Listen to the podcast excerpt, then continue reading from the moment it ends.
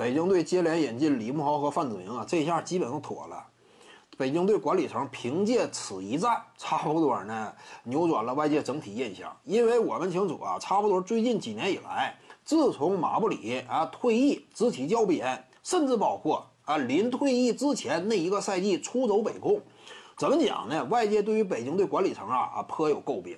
一是你撵走了，对不对？为什么就不能让马布里有一个圆满的生涯收尾呢？既然说他是这支球队的功勋呢，为这支球队付出一切呀，斩获了三座总冠军呢，差不多打造了一个王朝啊，为什么就不能这么做呢？当时球迷颇有不满，以及后来呢，接连选择外援这块儿。选的什么人呢？对不对？说成林书豪，呃，率领球队啊，打的效果还不错，哪儿不错了呢？是符合这支球队呃理想当中应该达到的高度吗？尤其在对面易建联已经因伤很多比赛没打的情况之下，应该这样吗？最后一球，最后一攻，面对对方徐杰单防，没有获得足够的出手机会，这是一个小外干的事儿吗？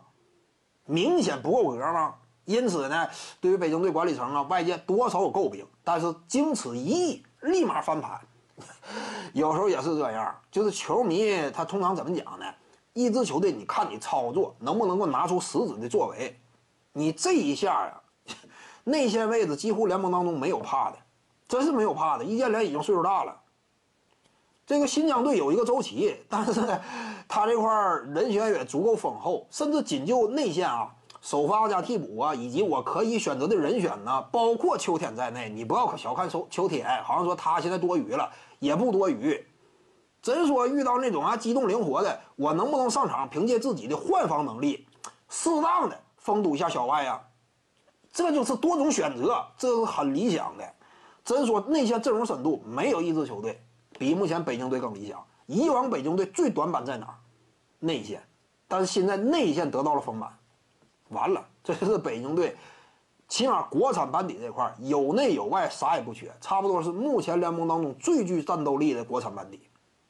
范子铭可不要低估，他是最近一段时间以来国内内线当中成长最为迅速的，或者说什么，就说前景最为光明的。他跟沈子杰基本上啊，就是，呃，怎么讲，有攻有防。虽然说他俩进攻这块都不说什么大拿。但是有挖掘的潜力，有一定的挖掘潜力，成为明星级别的攻击型内线不见得，但是起码攻守也算是兼具，未来潜力无限。北京队差不多今后十年左右，内线都有靠了。接下来需要做的外援这块不要再拉胯了，绝对不能再找那种啊组织输送炮弹型的了。他会组织可以，你但你前提进攻火力必须凶悍。你要是再因为外援选择这块掉链子，那就不能容忍了。就现在已经国产班底硬到这种程度，就差一个外援了，优秀的外援，这会不能省钱了。